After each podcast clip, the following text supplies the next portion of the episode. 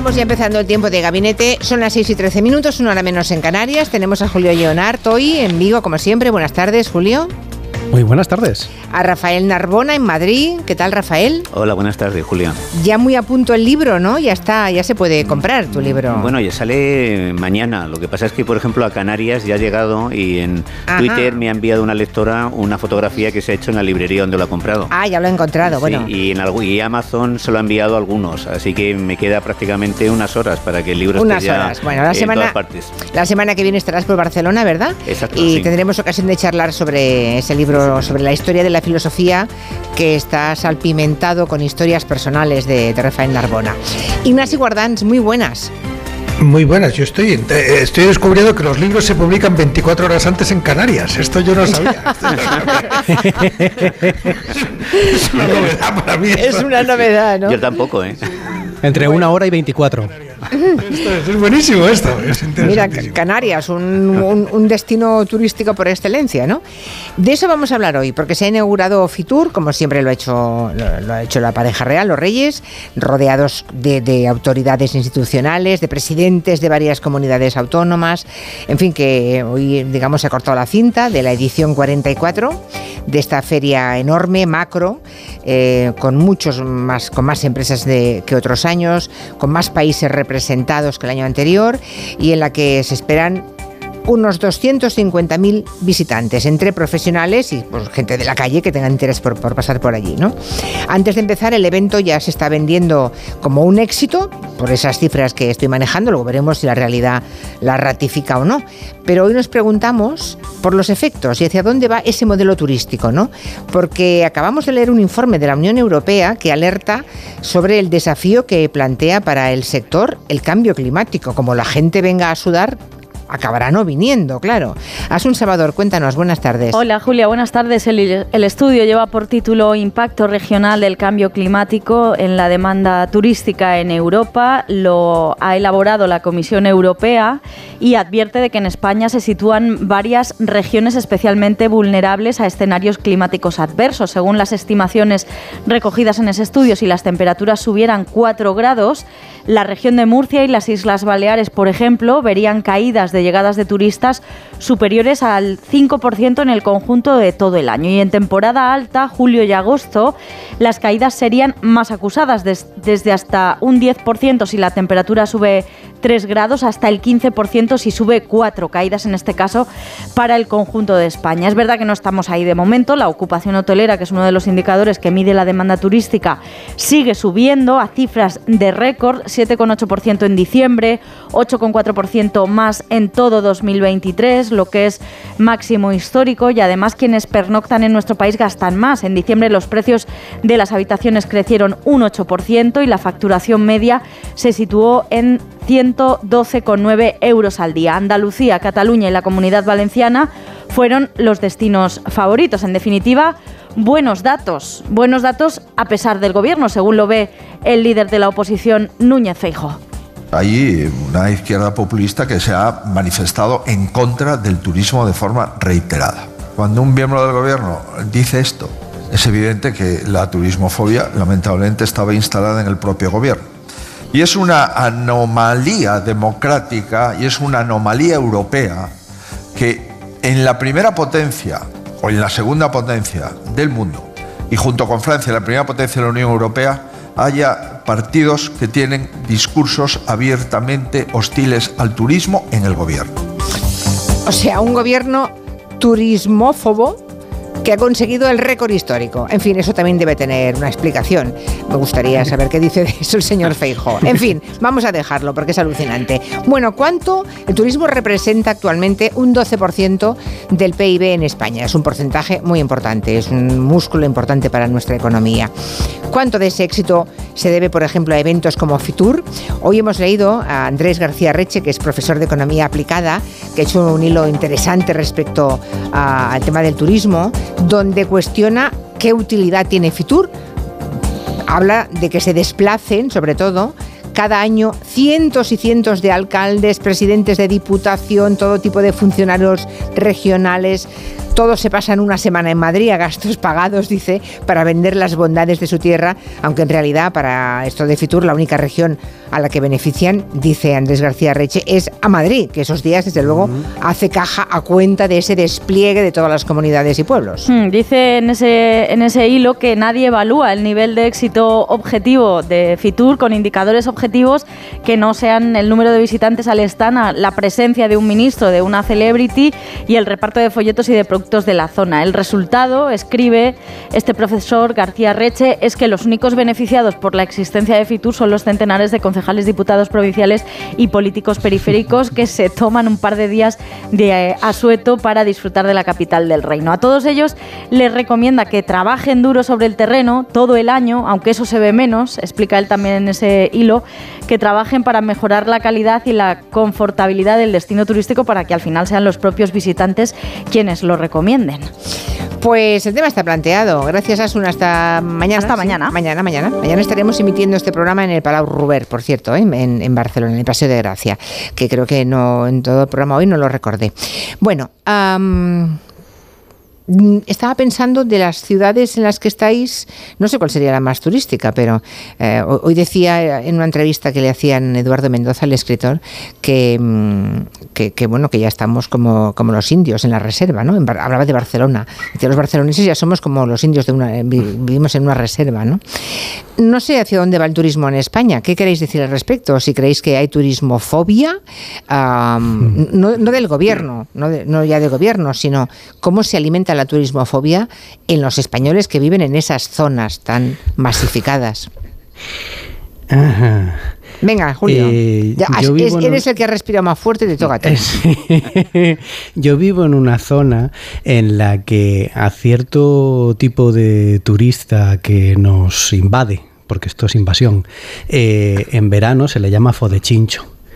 Eh, o sea, Santiago de Compostela. Eh, en, la zona del Valmiñor, en Vigo y hmm. tal, alrededores, a cierto tipo de turismo em, invasivo que hay aquí, eh, que, te deja prácticamente sin servicios, que se llena esto y no puedes ni siquiera caminar, con coches aparcados por encima de las aceras, con playas atestadísimas, con gente dispuesta a pagar poco por platos de calidad, etcétera, pues se han ganado este bonito eh, los chinchos son unos pescaditos pequeñitos, fodes joder en castellano. Mm. Eh, pues ahí tenéis el, el, palabrito ¿no? Eh, para, definir. Em, a ver, me preguntaban también esta mañana, eh, sabiendo, esta mañana no, cuando empecé el programa, sabiendo de que se iba a hablar, me decían, oye, ¿y tú, ¿y tú cómo te posicionas con el tema del turismo? Digo, hombre, yo con el turismo en general, así, concepto, turismo, no tengo ningún problema. Lo que tengo problemas, es decir, yo no soy turistófobo, eh, pero sí que tengo problema con la gestión o no gestión del, turismo que se hace. Cuando estabais comentando el, hilo eh, de antes, eh, hombre, ¿qué, es lo que lo justifica? Un, ego exorbitante. porque esta semana, a gastos pagados de concejales y demás, en, en, muchos sitios, traducido en programas específicos de turismo, en, en packs específicos, en, un turismo pensado, repartido, equilibrado, que no le traiga recursos a la gente que suele vivir en, las zonas en, las que está esto de la reserva de los indios, que te quedas sin servicios en verano em, porque se te atestan y nadie eh, se le ocurre contratar o más guardia civil o más policía o un refuerzo sanitario o este tipo de cosas, em, pues oye, todo esto hay que pensarlo, que está muy bien decir que vives en el paraíso, pero si luego tú esto no lo vehiculas, el, paraíso se convierte en un caos. ¿vale? Y, hay mucho movimiento que viene y, que afecta. Eh, yo me acuerdo cuando estuvimos en, en Pontevedra, Julia, eh, que hablábamos del tema de la vivienda y hablábamos del encarecimiento de la vivienda debido a, eh, Airbnb, este tipo de, cosas. Eso también afecta. Hombre, para que afecta negativamente. Para que los propios norteamericanos allá en Nueva York haya decidido intervenir drásticamente para que no haya apartamentos turísticos en Nueva York que no haya ni uno más. Las condiciones que han puesto son muy complejas de cumplir. ¿eh? Claro, es que, es que dejar las cosas que se autorregulen y considerar que cualquier tipo de cortapisa que tú quieras mm. poner, cualquier tipo de regulación que tiene que ver em, con los sueldos en hostelería o con el horario de descanso eh, que no se puede cumplir por mm, excesivos espectáculos o por gente borracha en la calle en ciertas zonas, zonas masificadas, em, porque tú quieras que haya cierto tipo de desplazamientos eh, que no se puedan realizar a X cantidad de horas, ¿no? Que, que, que oye, tengo un avión una cosa alternativa que yo puedo ejecutar en menos de dos horas, no te coges un avión. Cuando tú te pones a estructurar todas estas cosas alrededor, automáticamente te salta alguien, eh, o cuando tú haces una crítica a que hay cierto tipo de turismo que no se deja nada a nivel económico aquí de aporte eh, más allá de la estancia, etcétera y tal, porque lo que hablaban antes del incremento del gasto y tal, es a nivel de ocupaciones hoteleras o a nivel de ciertos gastos que se han hecho, pero eso hay que mm, luego segregarlo por zonas y ver dónde se produce eso, ¿no? Hay zonas que mm, este incremento no lo tienes. Claro, cuando tú tienes todo esto y criticas que hay cierto tipo de turismo, automáticamente es turismofobia. Hombre, no. Quiero decir, para un 12% eh, del PIB español, tú no puedes ser turistófobo o no puedes odiar el turismo cuando es una de las patas eh, económicas de este país. Pero igual hay que darle una pensada de cara al futuro eh, y de cara al cambio climático y de cara a que sea más sostenible y que nos haga la vida a los demás que sufrimos a veces el turismo también un poco más cómoda. Y recursos, ¿eh? hablemos también de recursos. Por ejemplo, recursos hídricos. Estamos en plena sequía en Cataluña. No sé, Ignacio Guardans cómo lo ve, pero estamos mm, con pantanos al 16, poco por ciento ya. Si esperamos millones de personas en Barcelona los próximos meses, ¿qué va a ser de nosotros? No, no tenemos agua para todos. Bueno, yo no, no, no, no, no, no comparto ese tipo de, de alarma. ¿eh? Quiero decir, si vas específicamente a la cuestión de la sequía, pues es un problema que tiene mucho que ver. Que tenemos ahora, claro. que ha estado, claro, ¿eh? eso es un problema eh, grave, pero, pero, pero coyuntural, eh, lo cual es compatible con, que, con su gravedad. Grave, pero coyuntural y que tiene mucho que ver con haber tenido un gobierno que lleva 10 años o, 7 años pues dedicado a todo lo que se va a amnistiar ahora en lugar de dedicarse a gobernar. O sea que y con otras prioridades y dedicado pues a, a la poesía, a la identidad, la nación y estas cosas en lugar de dedicarse pues a gobernar, ¿no? Eh, y entonces no se ha ocupado ni de educación ni de sequía. O sea que eso es un tema que podemos hablar en otro momento y que efectivamente pues sí puede exigir unas medidas coyunturales. Ahora, si vamos ya más en general, pues eh, claro, yo preparando un poco el gabinete, que es lo que nos pides Julia, pues claro, yo tengo aquí delante la ciudad de Oviedo ha tenido en 2023 un millón de pernoctaciones. Bueno, pues un millón de pernoctaciones que bate el récord histórico de la ciudad de Oviedo en toda su historia desde que esto se mide, no sé si la Edad Media tenía más, pero, pero desde que esto se mide, el más total, ¿eh? cósmico, eh, pues, pues eso es dinero para Oviedo, claro que es dinero para Oviedo. Entonces, yo efectivamente no soy turismófobo eh, y en cambio sí creo que hay que no solo regular, que hay que planificar. La regulación puede ser una parte de la planificación, pero hay que planificar, claro, hay que pensar. En eso estoy muy de acuerdo. Julio, o sea, que esto, el turismo es una industria y en España lo sabemos y como toda industria, pues tiene eh, pues lo que se llama eh, efectos secundarios de distintos ámbitos. Y entonces, igual que la industria más, la mejor de todas, la del automóvil, que durante tanto tiempo ha generado tanta riqueza en España, pues generaba residuos, por ponerte un ejemplo, ¿no? Eh, y tenía pues temas relativos a la movilidad de sus trabajadores, y tenía muchos temas, pero por ejemplo los residuos. Y entonces, en el caso de la industria del turismo, pues igual, lo que no se puede hacer es reducir el turismo solo a promover las ciudades, a, a promover la atracción de turistas, a difundir pues el turismo de llegada sin verificar el impacto que eso tiene y tomar medidas sobre el impacto que eso tiene sobre la gente que está ahí. Y entonces en ese sentido sí, una política turística no se puede reducir a captar gente. Es una mala política turística la que se reduce a captar gente. Es una mala turística, una mala política turística la que tú vas a colado durante un tiempo que es echar a la gente también y simplemente generar cerrar hoteles y, y expulsar al turista sin plantear nada alternativo porque eso empobreció e hizo mucho daño. Una política turística seria es una que examina el problema y el riesgo y las ventajas en su conjunto y que toma las medidas adecuadas y que adecua los espacios a su capacidad y la, el transporte eh, o la, la, atracción de gente a la capacidad del transporte y etcétera, etcétera. Y efectivamente sí, los recursos hídricos y otras muchas cosas y que además una parte de eso se convierte efectivamente en regulación sancionatoria, en el caso de las ciudades, en otros casos pues que difunde destinos turísticos en otros ámbitos. Eso es lo que hace falta, planificar, planificar. Entonces en España yo creo que algunas cosas no se han hecho mal, tenemos un equipo en, la Dirección General de Turismo en España y en el Ministerio que yo creo que no lo ha hecho nada mal en los últimos años, eh, tenemos ayuntamientos que son más ejemplares que otros y bueno, pues seguro que hay cosas que corregir en algunas ciudades donde se genera esa especie de sensación de invasión y de rechazo como si todos fuéramos el centro de Venecia. Yo no creo que sea verdad tratar a toda España como si fuera el centro de Venecia o de Brujas, que ciudad que es algo similar a eso, un parque temático, pero sí es verdad que hay gente que tiene esa percepción y otra mucha, no sé cuánta gente de Oviedo nos escucha y querrá intervenir, pues que, que a lo mejor se ha enriquecido este año de una manera a través del turismo, de una manera que antes no ocurría. Y pongo Oviedo porque Asturias es una ciudad que con el cambio climático y demás, en general Asturias, y lo digo como espectador, eh, pues cada vez oigo hablar más de ella en el extranjero. Quiero decir, porque, porque va ganando puntos, porque es como más. Bueno, es que el norte, pues buena parte del norte de España, eh, no solamente Asturias, Galicia se puede convertir en un refugio climático, ¿eh? Claro. Ay, calla, calla. bueno, ya, ya, ya, sí, calla, calla, pero es lo que... El tema de la vivienda, observo que los oyentes, la mayoría habla de cómo el turismo condiciona el tema de la vivienda. Luego volveremos a eso. por el, por el alquiler turístico.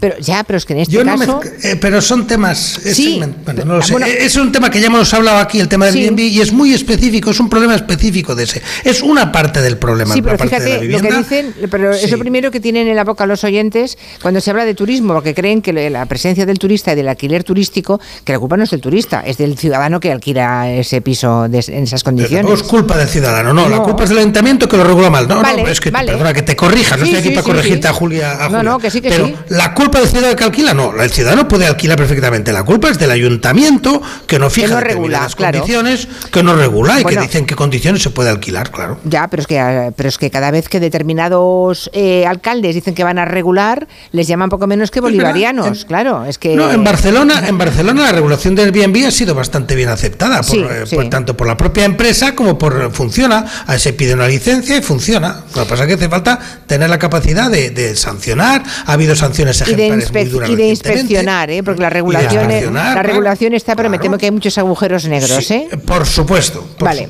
Em, Rafael Narbona no es precisamente un turismo, un turista típico. Mm, no, yo la verdad mientras escuchaba esto, por un lado no me atrevo a cuestionar una actividad que representa el 12% del PIB, pero yo soy eh, tengo turismofobia, pero a nivel personal, porque yo soy una persona sedentaria, no me gusta desplazarme mucho, estoy muy a gusto en el pueblo en el que vivo.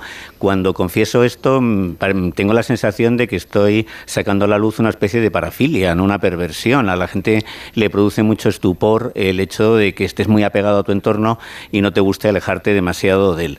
A mí, por otro lado, el turismo me produce cierta perplejidad como fenómeno sociológico. Yo recuerdo un artículo de Javier Marías hablando de la avalancha de turismos que de turistas que había en el centro de Madrid, además él vivía en la plaza de la Villa, eh, comentaba que algunos pues paseaban por la ciudad mirando el móvil y parecía que ir visitando distintas ciudades pues era como ir eh, cumpliendo pues una especie de objetivos de un, juego como si fuera el juego de la oca que voy pasando de una casilla a otra. Evidentemente a mí me despierta más simpatía el viajero decimonónico, el viajero que estaba un más tiempo, eh, pasa es que no es fácil porque el trabajo no lo permite, se impregnaba de la cultura, del idioma, viajar era una experiencia, una forma de transformación. Ahora, pues bueno, el, turismo, mm, depende qué tipo de turismo tengamos, porque yo estoy pensando también en Magaluf, creo que se llama así, eh, donde hay un turismo, pues bueno, de borrachera, de fiestas, de excesos. A mí ese turismo, evidentemente, bueno, pues aportará dinero, pero no produce ningún tipo de, de riqueza a nivel, pues cultural o personal.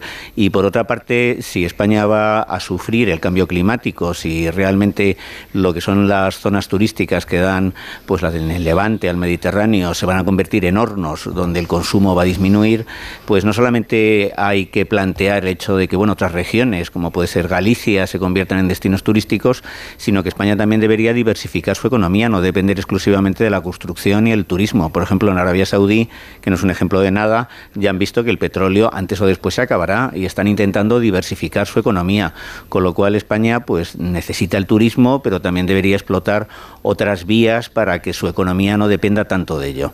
De todas formas, a mí el turismo de masa, reconozco que yo no vivo en una zona donde haya turistas, pero reconozco que es una molestia y que tiene que estar más regulado. Si viviera en Toledo o en, o en Granada, pues eh, imagino que estaría más incómodo. O en Málaga, estoy leyendo, bueno, no sabéis, eh, no, mm. sabéis la cantidad de mensajes que están escribiendo con los, los problemas que tienen en, la ciudad en la que viven, ¿no? Cuando son especialmente turísticas. Claro, es que el, problema principal, hablábamos... hablábamos, del, hablábamos del tema de, antes del, tema de la vivienda, ¿vale? No, no, no es por, por, hacerlo muy exagerado, pero no solo el tema del, del, Airbnb. El problema que tú generas cuando dedicas solo viviendas para este tipo de cosas es que esas viviendas nunca terminan saliendo por un alquiler de largo plazo y entonces estás detrayendo las de la bolsa y entonces estás haciendo la zona más complicada o más invivible y se elevan los precios hasta niveles eh, prácticamente inasumibles. Pero aparte de eso también está el derecho al descanso, que cuando tu zona está completamente masificada, eh, se dan licencias de ocio y la gente termina mm, bebida, eh, de despedida de soltero, eh, gritando por la calle, mm, ensuciando y no se limpia, etcétera, a ti te hace la vida más complicada. Pero también depende de qué zonas. Quiero decir, yo he vivido durante gran parte de mi vida en, Valencia y em, en la época de fallas es prácticamente imposible acercarte a Valencia capital. Eh, si vas en el transporte público, mm, ya puedes planear ir a la ciudad, si vives en la periferia, con una o dos o tres horas de, antelación para, para, poder llegar, ¿no? Y luego volver, pues se hace prácticamente también eh, imposible, con calles atestadas, no te puedes mover por la ciudad, etcétera. Eh, también con cuestiones de seguridad. Si, si, si los servicios no están dimensionados, llega un momento en el que cuando pasa algo, no dan abasto, es imposible poder acudir. Eh, también pasa con la sanidad cuando pasa algo y los servicios están atestados, eh, los servicios mm, al que vive aquí normalmente, pues te quedas sin, sin un... Eh, tienes que acudir al pago, tienes que acudir directamente a urgencias del, del hospital porque tu centro eh, de, referencia pues no está completamente saturado. Es decir, hay una serie de problemas en lo que decía antes Ignasi, que era buscar la atracción pero no planificar después, no generar un embudo de qué hago después yo con toda esa gente. Igual mm, le preguntamos a la gente de Oviedo y con ese millón de gente que ha llegado este año eh, se han visto completamente sobrepasados en servicios públicos y tal, igual no están contentos en cómo se ha gestionado. Quiere decir que, que no solo única y exclusivamente mirarlo con volumen eh, a nivel de atracción eh, puede ser una cosa positiva. Quiere decir, hay una serie de cosas alrededor y yo creo que todos debido a la falta de planificación, a la falta de gestión, no solo a nivel de regulación restrictiva que se decía, como se comentaba antes, quiero decir, también puede haber otro tipo de regulaciones que no sean punitivas, que no sea única y exclusivamente eh, dar con el palo en la cabeza a la gente, sino ofrecer, eh, pues yo que sé, lanzaderas para moverse desde el aeropuerto hasta la capital eh, y que no tenga la gente que alquilarse un coche y moverse por las carreteras, por ejemplo, aquí en Galicia, en sitios donde no tienes otro tipo de transporte. Es decir, pensar las cosas para sacar beneficio, todo el, posible, sin saturar, depende de qué, de qué, zonas, porque aquí también tenemos, igual que en Asturias, igual que en Cantabria, gran parte de nuestro atractivo es el medio ambiente. Y aquí hay gente, que aquí se ha machacado con el tema del Camino de Santiago, que se está planteando un tema de Camino de Santiago completamente express, de, bienes, mm, te dejan en el aeropuerto, mm, te lo pules en cuatro días, que, no deja prácticamente dinero, pero que luego no respeta los caminos por los que va. Tira basura. Es que hablamos eh, mucho de, cómo se afecta el patrimonio, ¿no? Y luego están esos bárbaros que escriben en las piedras históricas, ¿no? En la Plaza del Obradoiro, estas cosas que se hacen, que son bárbaras, de gente no, de España, sino del resto de Europa o Estados Unidos y tal, que sí que acampa en, frente de una, de una zona que es patrimonio de la humanidad, señores. O sea, mm, si bajamos la calidad del, del, tipo de turismo que estamos haciendo, al final eh, lo que se pone en riesgo es todo, la convivencia, el tal y, el propio patrimonio. Pero en teoría el que va a Santiago es un, en teoría es un turismo cultural, ¿no? Que, es el que perseguimos, claro, claro. Esto ya sé que hay, muchos, muchos colegas que lo, que lo han desmentido en numerosos artículos, ¿no? Pero en, teoría perseguimos un turismo cultural desestacionalizado y, quizá habría que preguntarse, ¿y si un día dejan de venir los turistas? ¿No? Es decir, mm, vale, es el 12% del Producto Interior Bruto de nuestro país, pero ¿no deberíamos preparar eh, el país para un escenario en el que el turismo no tenga ese peso? Pregunto. O, para otro tipo de turismo. O mientras, como decía aquel, mientras la fiesta está en marcha, a ver quién se atreve a pagar el tocadiscos, ¿no? Seguramente es eso, pero, pero eso, eso es planificar el futuro, ¿no, eh, Ignasi? Mm. Sí, planificar, eh, sí, pero planificar no va a ser cerrar. Hay un matiz que sí, desde el punto de vista casi sociológico, que sí me importa, vamos, o querría destacar, que es esta sensación de que los turistas son los de fuera. Claro, yo vivo en una ciudad que sí, que cuando hay un puente en España está invadida de turistas españoles y son y es a ellos y los belgas lo que dicen es que los insoportables son los españoles. Así que cuidado con esta, claro. O sea, los españoles que, que muchos sufren en sus casas y estarán a lo mejor alguno a punto de llamar o habrá dejado algún mensaje en este programa, eh, son los mismos que cuando ellos salen al extranjero y se van a París, y se van a Brujas, y se van a Bruselas, actúan exactamente igual. Y en los Airbnbs, y en la invasión, y en el ruido, y en tal, exactamente igual que lo que ellos protestan en casa. O sea que aquí hay un primer elemento que hay que tener cuidado que tiene que ver con el civismo y con tal, porque es verdad que, nos ah. quejamos de lo mismo que hacemos cuando vamos fuera. ¿eh? Sí, señor, me parece interesante eh, hacer esa afirmación, porque es, así, yo, es así. Yo veo miles de españoles, bueno, no es que vea los miles de golpe, pero vamos, a lo largo de los años he visto a miles de españoles haciendo el cafre y otros no, ¿eh? otros muy bien, y en parejas y en familias muy bien, por supuesto, pero, pero claro, o sea, cuidado con esa sensación de que son los de fuera. No, no, no, esto no va así. De, a partir de ahí, yo insisto en esa idea, o sea, decía Julio, si los servicios no están dimensionados, pues este es el punto, hay que dimensionar los servicios, hay que poner servicios públicos de transporte. Eh, por poner un ejemplo, a mí me sigue pareciendo una vergüenza, pero una vergüenza total, la falta de comunicación, por mucho que haya una línea de metro, ¿no? La, la, la, la incomunicación real que hay entre el aeropuerto de Barcelona y la ciudad, eh, que no funciona como debe y que no está a la altura del, turismo que pretende atraer la ciudad de Barcelona. El transporte público en la ciudad pues sí ha mejorado, pero la comunicación de cómo eso funciona y se usa pues todavía puede mejorar también en Madrid, en las grandes ciudades. Es decir, el uso de transporte público, que eso entre otras cosas libera los centros, porque parte de la planificación tiene que ver que a la gente aterriza en el centro porque no se atreve a salir de ahí, porque cualquiera que haya viajado y no conozca el idioma sabe que en cuanto se aleja un poquito del centro, donde hay cosas en las grandes ciudades, hay cosas interesantísimas por ver, pues se encuentra absolutamente desamparado, porque ahí no sabe ni dónde hay nada en inglés, no hay nada que le acompañe, no tiene un plano de metro, no tiene un plano de bus, no tiene nada, ¿no? Y en cambio, en las ciudades que han sabido pues, repartir un poco su turismo, pues eh, la gente se puede ir a otros ámbitos. ¿Es anecdótico? No, es, es uno de los datos que quiero poner sobre la mesa de lo que significa hacer una, una planificación integral. Lo mismo las playas, pues si te limitas a traer a la gente a las playas, y no, y no estructuras cómo se llega hasta ellas o dónde se deja el coche hasta ellas o qué tipo de transporte hay, etcétera. O sea que vuelvo a lo mismo planificar, planificar, planificar. Eh, ¿Prepararse para un país sin turismo? Yo no, no, no creo que tengas un objetivo de España. Yo sinceramente no. Eh, subirlo como riesgo, sí, también podemos tener un riesgo de terremoto, pero yo no creo que haya que prepararse para un país, para una economía sin turismo. Hay que prepararse para una economía bien preparada para el turismo y que sepa beneficiarse de ese turismo y a lo mejor canalizarlo de otra manera, buscar turismo además pues de Asia que, que llega menos y que va creciendo en poder adquisitivo. Es decir, planificar, pero no la sensación de prepararse para que tengamos una industria que ya está muy bien industrializar en otros ámbitos, ¿eh? pero no, no soy para nada partidario de cargárselo antes del turismo. Bueno, yo por supuesto. Quiero invitar a los sobetenses a que nos llamen.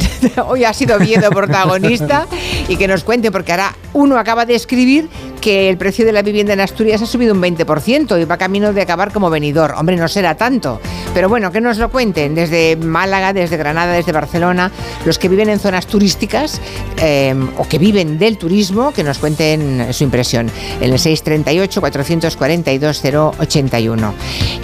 ¿Un mensaje de la mutua? Un mensaje. Si te vas a la mutua, te van a dejar elegir el taller que tú desees y además te van a bajar el precio de cualquiera de tus seguros, sea cual sea. Es muy fácil. Tienes que llamar al 91 555 5555. Te lo digo o te lo cuento.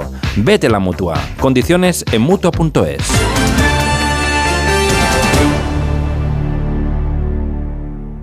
Su alarma de Securitas Direct ha sido desconectada. Anda, si te has puesto alarma, ¿qué tal? La verdad que muy contenta. Como me paso casi todo el día fuera de casa trabajando, así me quedo mucho más tranquila.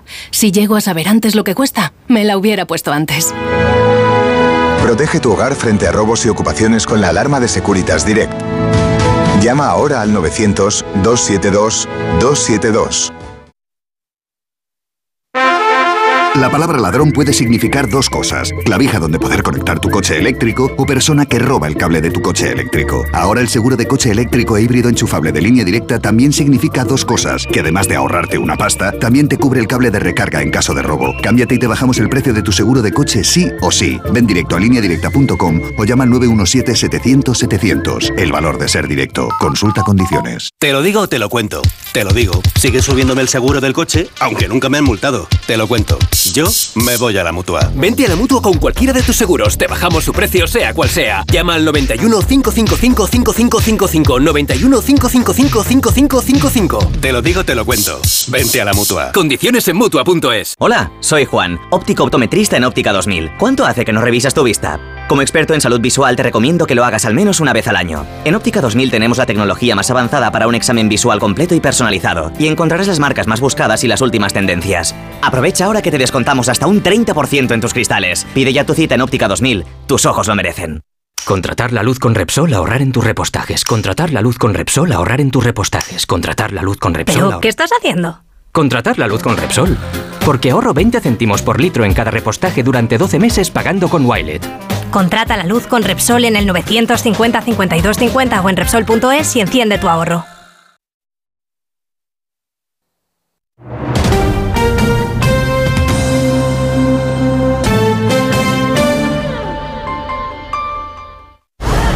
Olvídate del ruido y de las pérdidas de temperatura. Cambia tus ventanas con Afan Decor y mejora el confort de los que más te importan. Todas nuestras instalaciones tienen garantía de por vida. Ventanas Afan Decor con triple acristalamiento Climalit y disfruta de un confort 5 estrellas. Vaya cara, Lucía. ¿Qué te pasa? Tengo un problema. Necesito a alguien que cuide de mi padre y no sé por dónde empezar. ¿Por qué no hablas con Depenker? ¿Depenqué? Depencare. Con C de cariño. Ellos se encargan de todo para que tengas el cuidador ideal. Llámales al 91 091 35 66. Si tiene joyas de firma o artículos de oro y plata, llame al 91 534 6706 o vaya a la Plaza San Juan de la Cruz 9. Si tiene joyas de firma o artículos de oro y plata, llame al 91 534 6706 o vaya a la Plaza San Juan de la Cruz 9. Le pagarán el mejor precio al momento. Y también bolsos de Vuitton, Chanel y Hermès.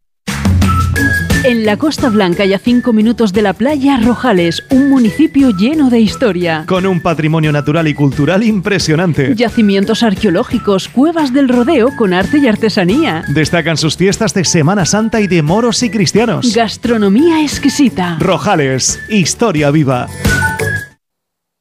Si sufres hemorroides, ponte en manos de Ibismed, la solución real y definitiva al problema de hemorroides, sin dolor, ya que no es necesario tocar la zona anal. Más info en ibismed.es y en el 91 088 2943. Ibismed, más de 10 años y cientos de pacientes satisfechos nos avalan. En la ganadería Organic producimos la mejor carne del mundo. Hacemos cría ecológica de las razas Angus y Wagyu, 100% sostenible. Nuestra carne es deliciosa y saludable, extremadamente tierna y jugosa. Va del campo a tu casa, sin intermediarios, a un precio justo. Si pruebas Organic, solo comerás Organic. Nosotros te la llevamos gratis a tu casa. Haz tu pedido en el 910-2010, 910-2010 o carneorganic.com. Organic, la mejor carne del mundo. Ven y vive la experiencia. Del 24 al 28 de enero llega Fitur, Feria Internacional de Turismo. Descubre las maravillas de Ecuador y sus cuatro mundos junto con miles de destinos de todo el planeta. Sábado y domingo abierto al público. Entra en ifema.es y compra tu entrada. IFEMA Madrid. Siente la inspiración.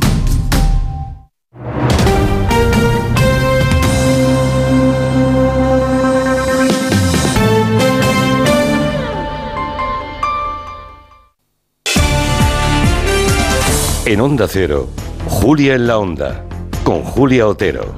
Hola Julia, te hablo desde Cangas, en la Ría de Vigo. Eh, te voy a poner un ejemplo de la idiosincrasia que tenemos aquí con el turismo. Es un turismo de masas que eh, llega a triplicar la población, manteniendo los mismos médicos en urgencias, mismos servicios, eh, la- el saneamiento se queda eh, saturado y prácticamente no deja beneficio más que a, a cuatro personas y el resto, pues, pues nada, esquivando coches y, y bienvenidos a todo el mundo. Tienen que gestionarlo mejor desde la administración. Yo no estoy de acuerdo con el incremento del sector turístico desenfrenado, que lo único que hace es acabar con los recursos de las zonas donde, donde acaban yendo todos los turistas, nos quedamos sin agua y encima hay un aumento de residuos que no sabemos a dónde van a parar. Como alicantino, yo sé por dónde tengo que ir y por dónde, no tengo que ir, en las fechas señaladas. Si quiero ir a un sitio de los que ahí está concurrido la gente, o me levanto antes o voy al mediodía. Pero tú, igual que los de Oviedo, que los de Santiago de Compostela, toda esa gente sabe lo que tiene que hacer si realmente lo quiere y no te molesta porque es beneficio para tu ciudad. ¿Entiendes? O sea, eso que estáis diciendo de que, que los vecinos, los vecinos que se molestan es porque no les gusta el turismo. Entonces, múdate a una ciudad que no tenga turismo. Cuando se habla de turismo de masas, yo creo que casi todo el turismo hoy, hoy, hoy en día es de masas. En mi zona, yo no vivo en una ciudad grande, pero en mi zona hay bastante, está al lado de la playa y hay mucha zona natural y aquí la invasión son las caravanas. Hay campings, pero debe ser que no hay sitio suficiente o simplemente como cuesta dinero, la gente en cualquier sitio va y te planta una caravana. Por donde vivo yo, las zonas verdes están llenas de caravanas. El problema de esto muchas veces no es solamente que se están apropiando de zonas que son verdes, aunque aquí no son tan verdes como en sus países, porque en su mayoría suelen ser jubilados, que vienen de Inglaterra, que vienen de, de Holanda, que vienen de otros países. Bueno, pues ya habéis oído, ¿eh? Que si los centros de salud, claro, se multiplica por varios, ¿no? Por mucho la población flotante de esas zonas mm, más tensionadas turísticamente y se mantienen los centros de salud con el mismo personal o incluso menos, porque si en el mes de agosto también los médicos o enfermeras o enfermeros hacen vacaciones, ¿no? El tema de los residuos, es verdad que a veces encontramos en esas zonas que la recogida programada de basuras no es suficiente, hay que hacerlo más a menudo mm, bueno, las caravanas y lo que decía el primero, ¿no? Para beneficio de unos pocos. Es bueno para la ciudad, pero ¿en, en qué es bueno para las ciudades? ¿O en qué momento empieza a ser bueno para las ciudades? Cuando hay dinero que se mueve y se gasta en la restauración, en los hoteles, eh, en las tiendas de ropa, ¿no? Claro, tiene que verse, pero sin que haya algo malo a cambio, es decir, que la gente puede ir al médico sin encontrarse cola, que mm, la recogida de basuras de todos los residuos sea suficiente para que no estén en las aceras. Bueno, eh, yo creo que tiene razón, eh, tienen razón todos un poco, ¿eh? cada uno en un punto de vista. Sí, yo quería, decir, yo quería al decir, de Cangas. yo, yo quería decir una cosa que he hablado menos, porque el tema del turismo me pilla un poco lejos por la vida sedentaria que llevo. Eh, yo le quería dar la, ratificar lo que había comentado Ignasi del comportamiento de los españoles. Yo estuve viviendo un año en, en Heidelberg y los españoles no se caracterizaban precisamente por su civismo. Recuerdo también una ocasión en Lisboa, en la Torre de Belén, que había un grupo de españoles chillando, gritando, rompiendo cosas, con lo cual la falta de civismo no es un problema solo de los turistas que vienen de fuera, sino en general de, de todos. El turismo, el problema es que es una aportación económica esencial, es como dice el tocadiscos, ¿no? que está sonando y cuya música necesitamos, pero también el turismo está trayendo un montón de problemas, está encareciendo la vivienda, está deteriorando los servicios, está yo recuerdo que yo pasaba los veranos en un sitio que se llamaba Campamor y las playas de noche se convertían en auténticos basureros. Entonces, pues bueno, por un lado a mí el turismo cultural, que creo que es el menos mm, frecuente, me da la impresión, eh, me inspira respeto, pero ese turismo un poco de comer, bañarse, dormitar, me, me parece un poco el signo de los tiempos, ¿no? Nos movemos mucho, recibimos mucha información, pero no sabemos muy bien hacia, hacia dónde vamos ni para qué hacemos las cosas. Yo recuerdo una frase de Pascal que decía que toda la desdicha de los hombres se debe a una sola cosa, la de no saber permanecer en reposo en una habitación. En una habitación. Y yo Pues- creo que tenía razón. Pues de- desde que lo dijo Pascal ahora, la cosa ha empeorado mucho. Efectivamente, no. Mucho. Entonces, yo creo que Yo esto no me gusta eso. Pascal en esto, mal. mal. Mal, pues él, él decía que el saber estar pues tranquilo en un sitio, meditando, en fin, Sí. reflexionando, era algo que nos ayudaba a conocernos a nosotros mismos y habitar el mundo de una manera más, más civilizada. Y yo creo que estos movimientos masivos, pues a veces, no sé, detrás hay como una especie de insatisfacción vital, porque muchos turistas no se desplazan para visitar un museo, ni para conocer una cultura, ni un idioma. Entonces, pues la, la, cuestión es que, como he dicho antes, eh, dicen, no sé si se cumplirá, que en España en este siglo llegaremos en algunas zonas a los 50 grados.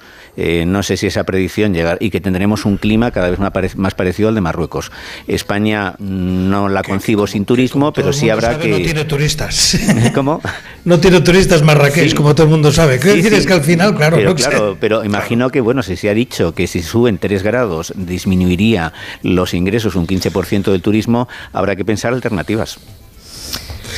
Bueno, yo esa relación entre el cambio climático y el turismo lo que va a hacer es desplazar, cambiar, hacer que obligar a que el turismo sea de otro tipo. Yo no creo que se traduzca directamente en una reducción. Lo que se va a traducir es que efectivamente un turismo de otro tipo, hay determinadas cosas que no se podrán hacer y otras cosas que efectivamente lo decíamos antes, pues otros espacios que ganan eh, para el turismo. También hay un tema del que no hemos hablado lo suficiente, que es como hay mucha gente que se empeña en ir a Londres y que no ha pisado Oviedo, no es que quiera mandar a todos los turistas a Oviedo, pero, ¿eh? un gran embajador de Oviedo Ignacio. Que no, que no, pero, pero, pero es verdad, o sea, yo conozco mucha gente que, oye, que ha ido a Londres, ha ido a París, etcétera, pero no estado nunca en San Sebastián, por poner un ejemplo también distinto, ¿no? Y eso, eso sí que es verdad que dentro de España eso a veces roza el papanatismo, y lo digo con respeto, pero lo digo, ¿eh? roza el papanatismo de todo lo que está del otro lado de la frontera es bueno y lo que está de este lado no lo es, ¿no? Eh, o sea, que en ese sentido sí que hay mucho que cambiar y habría un turismo interior que desarrollar y que no se ha desarrollado lo suficiente. Pero a mí eso de Pascal y de que el turismo en sí mismo es malo, creo que el turismo enriquece y enriquece al que viaja y que viajar es bueno. A, ver, Viajen ustedes.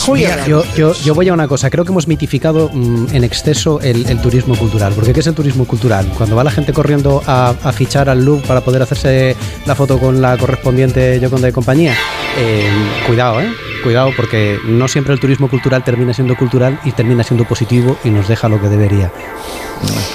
Pues nada, ahí lo dejamos. Muchas gracias a los tres. Hoy ha empezado Fitur, ha sido una manera de celebrarlo, ¿eh? este, este gabinete que hemos mantenido. Gracias a Ignasi, Julio, eh, Rafael y a ustedes esta mañana, que les recuerdo, emitimos en directo desde Palau Rubén en Barcelona, cara al público. Estará Pilar Eire, estará uh, Ferran Monegal. Bueno, hacemos cuatro horas cara al público en el Palau Rubén. Allí les esperamos. Gracias y esta mañana. Adiós. Adiós.